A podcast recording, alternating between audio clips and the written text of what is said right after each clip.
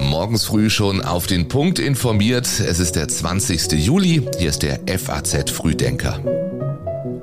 Guten Morgen. Das Wichtigste für Sie an diesem Mittwoch. In Großbritannien stimmen die Tories über die Finalisten für die Boris Johnson Nachfolge ab. Die EU-Kommission will ihre Pläne vorstellen, wie sich Europa auf den Winter ohne russisches Gas vorbereiten kann. Und in Spanien bilden sich nach extremer Hitze Wüsten. Ausführliches mehr dazu gleich. Hier noch die Kurznachrichten dieser Nacht. Der bisher längste Arbeitskampf im nordrhein-westfälischen Gesundheitswesen ist zu Ende. Die Verdi-Tarifkommission akzeptierte ein mit den Arbeitgebern ausgehandeltes Eckpunktepapier. Die Streiks werden ab heute beendet. Man sollte Lockdowns nicht kategorisch ausschließen, sagt der Präsident des Weltärztebundes Montgomery und meint, das neue Infektionsschutzgesetz sollte auch wieder weitreichende Maßnahmen zum Schutz vor Corona ermöglichen. Und jetzt ist alles klar für Robert Lewandowski. Der Wechsel von Bayern nach Barcelona ist finalisiert worden. Ablöse 45 Millionen Euro. Den FAZ Frühdenker Newsletter hat Elena Witzek heute geschrieben. Mein Name ist Jan Malte Andresen. Schön, dass Sie mit uns in den Tag starten. Ob Nord Stream 1 nach zehn Tagen Wartung wieder ans Netz geht oder nicht, weiß man nicht. Ja, auch heute nicht. Kommt das Gas nun oder kommt es nicht? Geht die Pipeline Nord Stream 1 morgen wieder in Betrieb? Stand heute früh liegen Euphorie und Ernüchterung sehr eng beieinander. Ja, das Gas kommt, wenn auch nicht in vollem Umfang, sagen zwei, Zitat, mit dem Vorgang vertraute Insider gestern der Nachrichtenagentur Reuters. Allein diese Meldung lässt den DAX sofort steigen. Dafür spricht auch, was Russlands Präsident Putin nun in dieser Nacht in Teheran sagt. Keine Rede davon, dass kein Gas mehr käme, aber es könnte viel, viel weniger werden.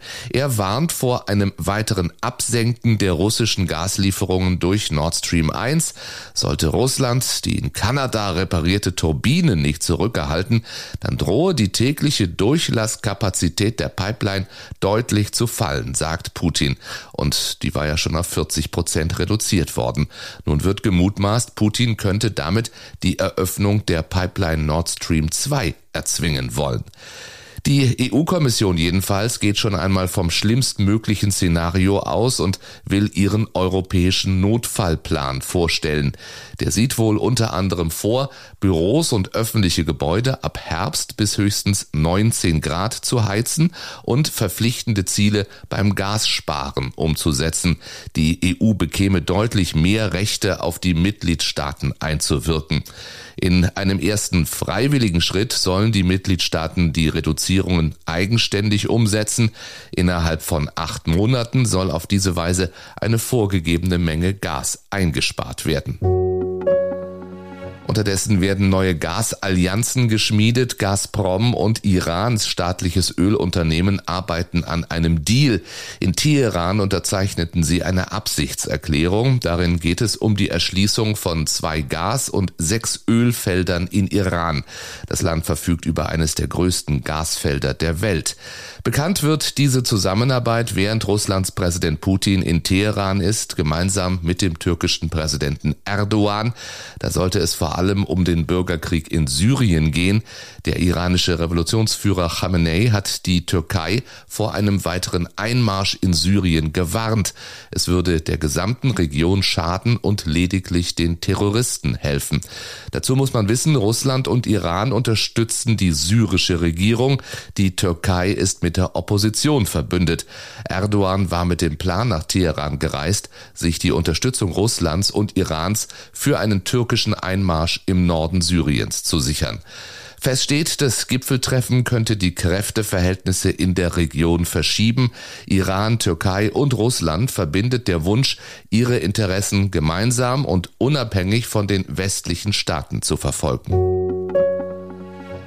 Da waren es nur noch drei und heute nur noch zwei. Wer geht ins Rennen um die Nachfolge von Boris Johnson? Gut sieht es weiter für ihn aus, Ex-Finanzminister Rishi Sunak. Hi, we've just got the latest results in and they show that our campaign has got great momentum after a tough set of debates.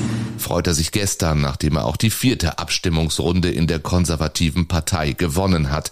Heute soll sich nun entscheiden, welche zwei Kandidaten im Sommer durchs Land reisen und sich dann einer Stichwahl unter den Parteimitgliedern stellen. Außer Sunak noch im Rennen die Staatssekretärin im Handelsministerium Penny Mordaunt, die zwar erste Verteidigungsministerin Großbritanniens Großbritanniens war, aber vor drei Jahren von Johnson degradiert wurde. Und Außenministerin Liz Truss, die versucht, sich als Erbin Margaret Thatchers zu profilieren. Wenn also heute dann nur noch zwei übrig bleiben, sind die 200.000 Parteimitglieder am Zug und dürfen über den Sommer ihre Stimme per Brief abgeben. Wer Johnson auf den Parteivorsitz und dann als Regierungschef nachfolgt, soll am 5. September feststehen. Die Inflation steigt und steigt. Es gibt neue Zahlen des Europäischen Statistikamtes Eurostat und die sind alarmierend.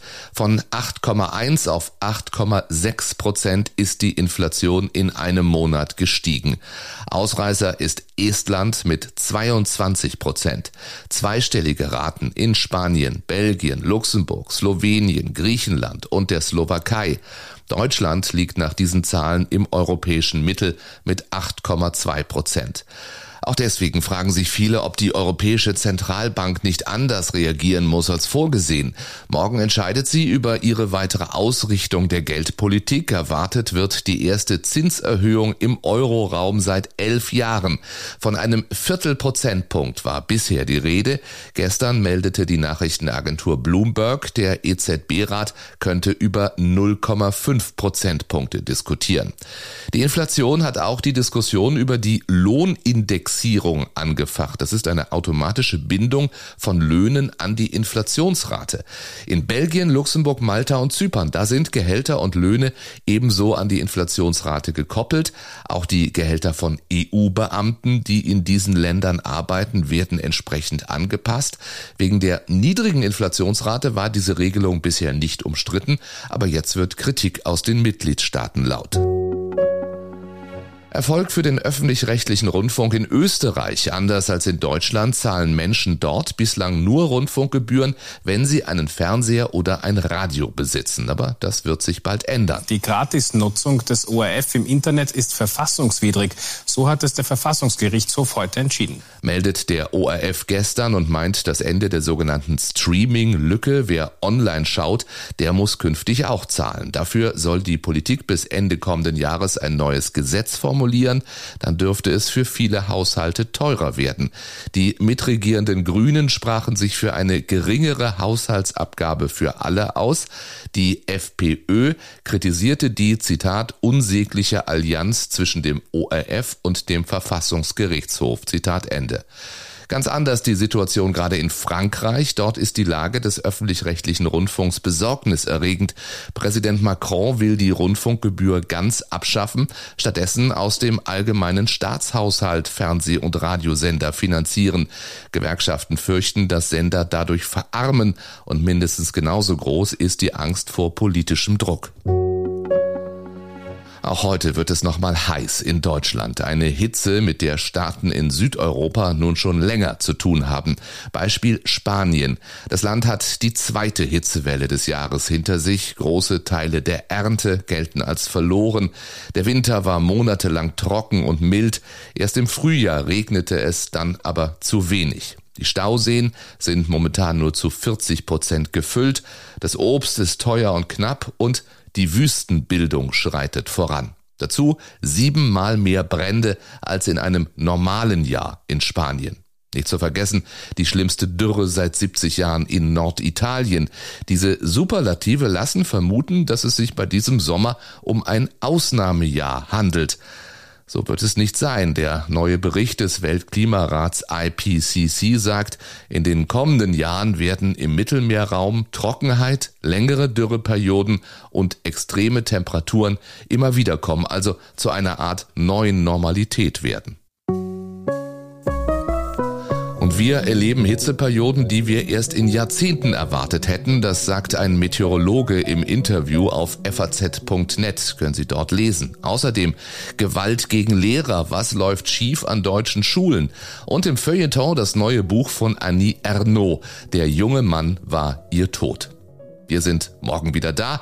Danke fürs Zuhören. Vergessen Sie nicht auf Abonnieren zu klicken und über eine vielleicht positive Bewertung freuen wir uns natürlich auch immer. Haben Sie einen schönen Mittwoch. Bis morgen.